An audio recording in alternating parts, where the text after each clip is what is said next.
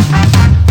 大家好，我是丽芳，这里是王丽芳的亲子观点。每一个亲子教养的决策都是个人观点来形设的，这里提供我在协助孩子们的过程里面不同的思维。王丽芳的亲子观点在许多收听平台都可以听到。你有任何的问题想跟我们交流，可以在我的粉丝专业跟我联系，或加入王丽芳的亲子观点 Live 社群，跟一起收听的听众交流。想陪孩子书写跟阅读破关，或加入课程，可以搜寻关关破或身先实书的王丽芳线上课程，一起协助孩子们破关哦。那呃，我们来讲一件事情，是在于。是说呢，孩子懂不懂什么叫做愧疚感？就是呃，人哦，要怎么样才可以产生愧疚感这一件事情哦，其实让我思考的非常非常久。我造成了你的麻烦，我造成你的愧疚。那其实我觉得，我有时候会在一些孩子们面前看到这一件事情哦，就是做错事情，然后就有点慌掉，然后就觉得整个脸有点害怕，就是也不是害怕，就是。就觉得好像自己造成了你的麻烦哦。上次，嗯，我儿子不知道拿了什么东西，然后让整个姐姐的书架，因为我女儿在读的地方哦，它有一个增高的架子哦，就是让书面稍微比较抬高一点，就整个书架就啪就整个倒下去。那其实当下看到他的表情，就是有一种就拍谢就对不起人的那种呃脸哦。那我就觉得说，哎，这个孩子算。嗯，有这样子的概念哦。他有些人就会觉得我弄坏了就弄坏了啊，那你要怎样哦？我就小孩呀，你要什么样？可是他没有愧疚感哦。其实我觉得愧疚感这种东西到底教不教，他其实是很难教的哦。他必须要真的，就像我们之前讲的，我知不知道什么叫做损失？我知不知道什么叫做麻烦？我知不知道什么叫做造成别人的痛苦、精神上的损失哦？当我理解的这一件事情的时候，我才能够觉得说我影响。想到别人，我有一个愧疚感这件事情哦，愧疚感这件事情有时候是自己曾经伤过，就是。我知道那种感觉，所以我不小心伤了你，我也非常非常的难过。就是我知道这种东西很受伤，所以我觉得我很不舒服。就像我说的，我带一个孩子去一个长辈那边，然后当这个长辈跟他讲说：“哦，你怎么到现在还没原谅他的时候”，我会去道歉的一个原因，是因为其实我也常常会被大人这样子对待哦。他们在做什么样的对待？就是呢。他完全不会去管你这一个人到底是被对方怎么受受伤的，他会觉得。拜托，你怎么还没有原谅他哦？那其实有很多的人他是这样子哦。你在帮一个人帮一下下，跟帮很久，就是小恩养会，大恩养仇哦。就是你帮一点点哦，他们就觉得很感谢你；你帮很多，还到最后不帮，还是觉得说你怎么可以不帮我的小孩哦？就是那种一种呃反击哦，那种心态让我觉得好像我欠你的一样哦。那就是类似讨债的那样子的状况。他没有觉得说我今天造成你的困扰了，我造成你的。不舒服的这样子的心态跟态度哦，所以其实我觉得在那样子的过程里面哦，他们会觉得说，哦，那你也不过是考上哪里，你也不过是怎么样哦，他没有那样子真正的思维在想说，诶，呃，我是不是造成你的困扰，或者是我是造成你的委屈哦？所以其实，在很多的时候哦，其实我觉得愧疚感这件事情，在很多时候很难去做，因为我觉得很多的父母本身也没有建立到这样子的所谓的愧疚感的概念哦，那愧疚感其实它有两个方式的走向哦，那。多与寡其实是很难去抉择的。例如说，我曾经遇过的一个妈妈，那呃，她其实这个样子，就是她下班的时候，她的孩子在对街看到她，然后她没有马上转过来，她就想说：“那我去买一下水果。”所以小孩以为她要跑掉了，于是就冲过去说：“妈妈，这样子哦。”就小孩就被摩托车撞了。那后来这个小孩所有的一跛一跛的走路，就会在提醒他：“你做错事情，你做错。”做决定你做错干嘛？这个妈妈就完全被愧疚感给掩盖哦，所以其实是家里面所有的人都不能得罪这个孩子，因为妈妈就会替这个孩子讲话，就是那个下意识的愧疚感去淹没了这个妈妈，让这个妈妈完全没有办法有理智可以去思维这一块事情哦。所以其实在这整个过程里面，这个妈妈她完全没有办法去做这样的真正的思维的模式，去做很多的态度。跟视为。可是你如果真的去把它解开了说，说啊，你就是因为这样子，所以你被愧疚感压死哦。那其实他并不一定可以原谅你，因为他想要做一种所谓的折磨。那我其实我觉得在愧疚感这件事情哦，其实是有一件非常重要的概念。我觉得这是一个台湾所有的现在人没有办法去做的一件事情哦。我曾经看过有一个人哦，就是一个大孩子，然后他因为过失，就是不小心呐、啊，做了一个决策，然后害得他的朋友呃过世这样子。那他朋友过世的时候，嗯，他当场是其实是很害怕的，当然是一个大学生哦，他当然是会很害怕的哦。可是其实后来这一个人的后面的思维，就是这个大人的思维，让我很没有办法接受。他就觉得说，因为。其实，在当场在验尸的过程的时候，然后这个孩子有去跟对方的家长说对不起，然后对方家长恨恨的瞪着他说对不起有什么用哦？可是肇事者的这个小孩的父母就说，哦，我都已经说对不起了，你要怎样？我要孩子回来啊！我要怎样？你问的这个问题真的很好笑。对不起，小孩就可以活起来吗？其实我后来其实因为这个大人讲的这一句话。我就觉得这个大人完全没有办法交往，就是再也不能去跟他交往。就是温该应该的回去的也不想到，人家是一条命诶，是一条养到大学的一条命，你凭什么讲这种话？然后后来到最后就觉得说，哦，那别人告别式你要不要去？他告诉这个孩子说不要去，因为那一些人一定会对着你打骂的。或许这个东西有一点点所谓的比较宗教感哦。其实在一个很大一个东西在于是说。我们对人的愧疚感有没有？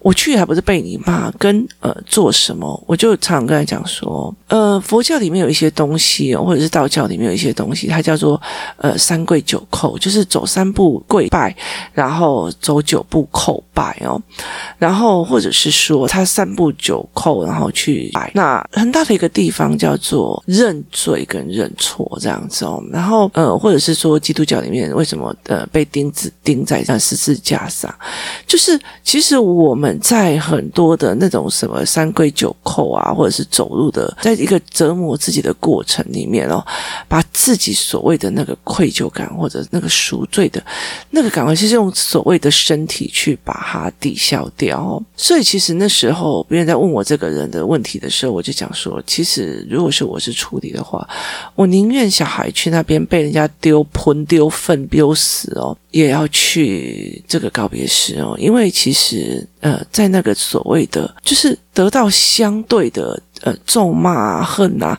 干嘛的嘛，你都还是要去。为什么？因为真的是你做错事，你你剥夺了别人的生命哦。那虽然在法律上看起来好像是没有事，可是事实上是不是是真的哦？那在这个所谓的泄恨，别人的不甘愿，我的小孩养这么大了，被你弄完了，这个不甘愿，你在那整个过程里面是他在泄恨。你在赎罪哦，那为什么会觉得说，反正去到那边还不是被骂，干嘛小孩是要去道歉，要去呃上香？哦，我觉得这个概念其实让我觉得我没有办法忍受哦，而且我觉得告别式是一下子哦，他不会再举办第二次告别式，等于是你让孩子赎罪的这个时间跟机会，变成他永远在心里面那个伤口哦，那。他没有办法赎罪，他没有办法重新再站起来。那就算这个孩子以后有自己的家庭、自己的孩子哦，呃，你觉得他会在所谓的孩子骑三轮车或者在骑任何的一个东西，后来接触所有的交朋友的过程里面，他有没有办法去背着父母的这个赎罪的概念去做教养？他其实会背着的哦，其实对谁都没有好处哦。可是因为呃，这个家长一句话，去了干嘛？他们一定会很生气，对我的小孩子丢分。边丢喷丢什么，会会又打骂他，搞不好会揍，干嘛去哦？可是其实你要了解一件事情，呃，当下犯错的是孩子，他没有一个赎罪的机会，他没有一个让觉得说，我就算是被人家刀了，这也 OK 哦。那另外一个案例是。呃，也是他的好朋友过世哦，他也有间接的一个状况。那后来到最后，他的状况是每年都去陪那个父母，代替他去孝敬对方。诶，刚开始对方一直还没有办法接受，一直骂他，然后把他轰出去。那后来我就慢慢的接受这个人哦。我有在那个过程里面，你觉得如果这个人这么大了，呃，他的爸爸妈妈会老，我替他尽孝，我替这个人做这件事情哦，那个是一个。赎罪的过程，那个是一个放下的过程哦。所以愧疚感这件事情哦，其实对我来讲是一件非常值得思维的一件事情哦。在整个在处理很多案件的，在处理很多小孩的过程里面哦。嗯，我们当下觉得是想要不要让孩子受伤，不要孩子去人家告别式，然后被人家骂，被人家干嘛？可是却忘记了一件事情哦，真正的道歉，真正的。对不起哦，才是一个去弥补自己心中那种长久的愧疚感的一个观念哦。那我曾经讲过，我一个朋友他曾经是自杀的状况。那那个过程里面，其实呃，我们一直在回想我们在那整个他的呃决定这个决策之前，我们做的那些事情哦，我们有没有对不起他？我干嘛？其实他是一个非常非常活泼的孩子哦，其实这也让我觉得很害怕，因为我的女儿也非常非常活泼。那活泼的孩子，其实他不会讲出他们的苦哦。然后，呃，其实我会觉得说，那个临界点会，我跟你讲，很会该的那一种人，其实就还好啊。那其实像他这样子，我们就一直在想。可是那时候他过世的时候，我们跟他比较好的人哦，就坐着学长的车子，然后去他的灵堂拜他。那时候我的老师跟我讲了一句话说：“今天你去拜了以后，以后就不可以再过去他们家了。”那我就问他为什么，他就说：“因为你们会一直长大嘛。例如说你四十岁的时候，他们家长一定会想说：啊，如果我的小孩也四十岁了，现在大概也跟王丽芳一样有。”生小孩的或干嘛的，就是你一次一次去会挑动他的难过哦。那其实因为这个人的家庭里面有姐姐有弟弟，那其实我们那时候想想也有道理哦。所以后来到时候很多人都没有去跟他妈妈联络。可是我另外一个哥哥，他的做的方式是不一样。他是每年哦，母亲节也去帮他尽孝，然后父亲节也去帮他尽孝，然后做很多事情都去帮他尽孝。那他的概念是觉得说，嗯，我知道喊到我很难过，他也会不舒服，可是我总想替他为他做什么。那在这整个过程里面，我那时候在我哥哥身上去在想这件事情是。我有没有做错？就是，呃，或者是这个老师当初跟我讲的，到底是对的还是错的哦？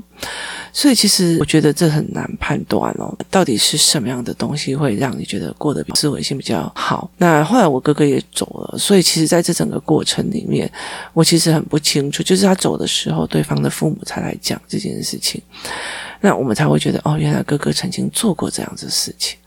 那在这整个过程是孩子没有任何的愧疚感，他没有造成别人麻烦，他没有知道说他剥夺别人的生命了，他也没有办法知道说我剥夺了你的生命而造成了你后面的一个概念哦。那其实我觉得有很多的父母哦不喜欢，就是不愿意承认自己的小孩还需要学，所以在很多的时候哦，他其实会马上帮小孩找借口，他。会非常非常快的去帮小孩，可是我儿子就怎样，可是我儿子就怎样哦。我觉得很多事情的时候，不能是马上帮小还找借口，而是你现在吓到别人就是错的。我知道你要拿东西，但是人家在读书，你吓到别人就是错的。好，就分事来看哦，你造成别人麻烦这件事情要处理，你怎么做的，还有没有其他更好的做法是另外一件事情哦。那。为什么会这样子讲呢？可是我儿子就是要拿东西，所以他比较大声一点啊。然后你怎么那么在意？好，这个时候就会觉得我犯错是有理的。我弄的是有理的。今天我看到那种什么十四岁的男生，然后被抓到那个什么呃阳明山上暴打，然后只是因为他的前女友十四岁的前女友找人来讨债要分手费哦，然后就被人家先人下打，这样十四岁。好，可是这个小孩会觉得说这有错吗？没有啊，我讨分手费有错吗？好，为什么？因为他小时候被觉得。啊，他就是这样，他就是要拿东西呀、啊，只是大声一点。为什么？因为父母理直气壮帮他找了一个原因。对，没错，我们是在帮孩子，我们是在帮孩子说话，没有错。我的小孩想要拿东西，大声了一点。我知道你在读书，但是我大声了一点哦。这个过程会导致这个孩子。就会觉得我要拿东西比较大，我管你我有没有弄到你哦，所以我要停车比较大，我管你有没有弄到你家门口哦，我要做什么比较大，我管你有没有弄到你的什么东西哦，所以这是一个很巨大的一个概念哦，你是怎么去思维这件事情的？我觉得你是怎么去思考这件事情？因为我想要做什么，所以怎样？因为我想要做，那你挡到我了，所以你倒霉哦。那这这中间没有任何愧疚感，虽然我只是。正常在做可是我有没有愧疚感哦？因为过失致死也是一个刑责的一面的一部分哦。那你有没有去做一个愧疚感？可是我觉得在那很多的事情里面哦，我觉得很多时候我们一刚开始还会有一种理直气壮哦，就是说他欠我钱本来就应该要怎样怎样怎样哦。可是后面呢？后面有没有一天你忽然理解的这件事情是一件伤害哦？其实像我也觉得是会这样子哦，就是呃，我爸爸那时候生意失败的时候。工作投资失败的时候，他把他的退休金领出来，然后给我妈妈一部分，以后他就自己去呃承接了一个站所，然后去做生意这样子。那时候其实我妈就跟我讲：“你爸不要你了，你爸怎样怎样怎样，你爸就是因为怎样。”反正他其实我妈就认为，觉得你站在我这边，你就不可以去站在你爸那边。你弟弟妹妹都已经跑单了，你不可以这样子哦。所以导致我有十几年没有去跟他联络。然后后来到最后联络上的时候，我爸就问我一句话说：“我那时候呃。”负债成这个样子，你怎么都？他就讲了一句话说：“只有我大哥，就是怎么过世的大伯，会想说他到底有没有饭吃，去每天帮他送饭，就是没有人想到他会饿死。然后，所以其实我觉得我爸讲这句话哦，其实让我愧疚很久。那嗯，有没有办法去弥补？其实很难。”那个时候我是多么的理直气壮，说活该谁叫他要投资，活该谁叫他做什么，活该谁叫他活该。好，我那时候是多么的理直气壮。可是我有没有后悔的一天？我有后悔的一天哦。所以其实我觉得，在后来我在协助孩子们去去看事情对不起的这件事情是，对，我可能要做我某件事情，可是我也造成你的伤害了。针对你的伤害，我不是有心的，但是我要跟你说对不起。我这样很多时候就是说我不是有意的，但是造成你的不舒服，我跟你道歉哦。所以其实在这整个过程里面，我常常在教我的孩子这件事情。对不起，我不是有意的，但是我也不知道我刚刚有没有伤到你，但是造成你的困扰，造成你的不舒服，我跟你道歉了。我弄到你不小心的，我不知道我刚刚有没有碰到你，但是造成你的困扰，我跟你道歉了。其实我觉得在这一句话里面，一个非常重要的一个原因在于是，我避免我未来想起来的时候，我的愧疚感压得我压不下去哦。我觉得人哦，人世间活在这个世界上，我们很多时候都是路过人间哦。那我觉得在这整个过程里面，少抓一点遗憾走是最重要的一件事情，少抓一点愧疚感是一个非常重要的一件事情哦。就是老了的时候，不是回忆配菜哦，到最后变成是一种愧疚在配菜，其实是一件非常难的事情。可是我觉得至少有愧疚还好，有的人到老了还是老还灯了，不管了，就是怎样怎样。我觉得这个东西反而是一件重要。要的事情哦，对这个人有没有愧疚，很不好意思哦，其实有很大一个选项哦，所以在这整个过程里面，我们怎么去看这个愧疚感这件事情？很多的父母，像我现在，我其实我觉得我对我的女儿有很深很深的愧疚感哦。为什么？因为她，比如说她现在会考，呃，快要剩一个月了哦，在你们播出的这个时候，其实呃，她也是要会考，她的成绩一直都没有办法起来很好哦。可是我觉得我有一部分的非常愧疚到他在考前的一个月才发现了他的眼睛有另外一个状况哦。那呃，他的眼睛有另外一个状况，那并不是说验光师没有验到，而是在于是说，呃，我们在验光过程里面不是他已经读书读到很久，例如说他读到第八节课的时候的样貌，所以他不知道说当你眼睛疲劳的时候你会发生什么样的状况。那刚刚好是刚好有其他家长拍给我看，然后我去跟验光。是讲，他才知道哦，糟糕，事情比想象中的还要困扰哦，所以后来在做调整。可是已经会考剩一个月了，那我对他的愧疚在于是我很晚很晚，在他越晚的时候去发现他的困难。可是我也相对的是还好，我一直在跟他用对话的方式拉他，而不是用文本的方式拉他。那我也愧疚说在，在呃阅读思考班里面，我教他们的文本的思维比较多，而教我自己的孩子其实没有那么的多，因为我们大部分都在对谈里面都过。我。人有很多很多的愧疚，很多很多的愧疚感。其实我觉得他就是一直在抓着跑哦。其实身为妈妈，不小心让孩子吃了哪个药，不小心打了哪个针，或者是到最后又发生了什么样的状况，在这整个过程里面，我们造成了孩子的问题点，我们造成了孩子的痛苦点，我们会变成自己的愧疚。可是。很好玩的一件事情哦，就是孩子会常常忘记他对你做过的事情哦，很难避免哦。所以有没有啊？拍谁啦，系列啦。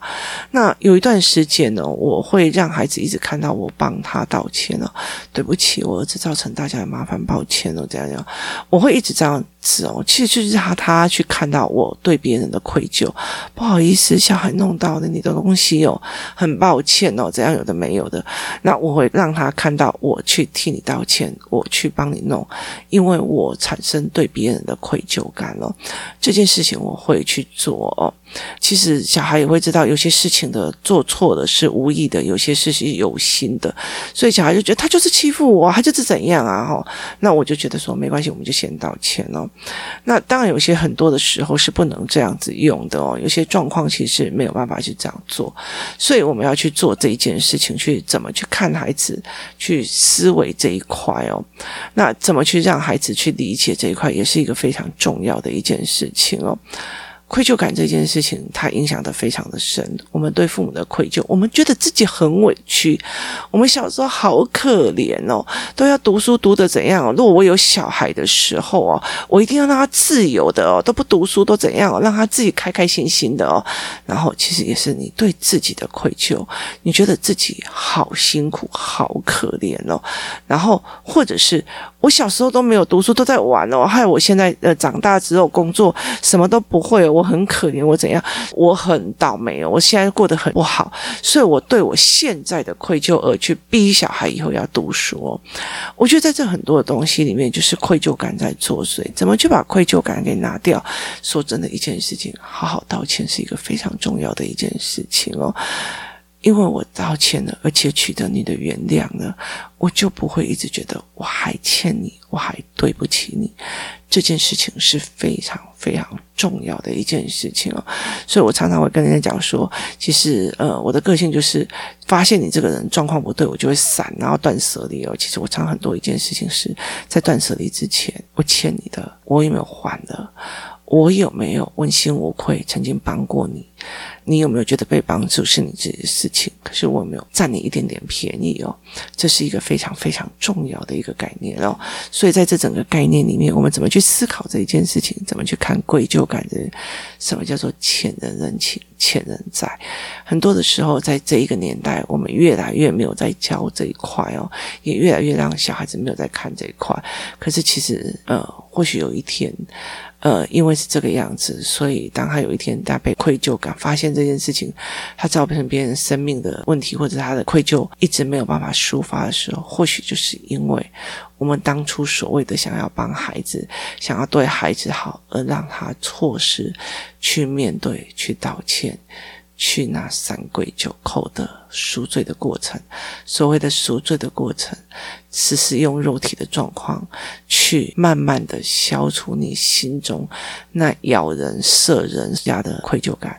在妈妈的很多的过程里面，我们在教养的很多的过程里面，像我在看我女儿走路的时候，我会看她偏颇的脚；我在看她读书读得很辛苦却考不好的时候。我会看到他的眼睛的障碍，我其实因为没有太早发现，而一直存在着这个愧疚感。做 podcast 或者是告诉别人说怎么样去看眼睛，怎么样去看语言，其实也是我一直在赎罪的过程。觉得说，如果我没有帮到我的孩子，希望也可以帮到你的孩子。今天谢谢大家的收听，我们明天见。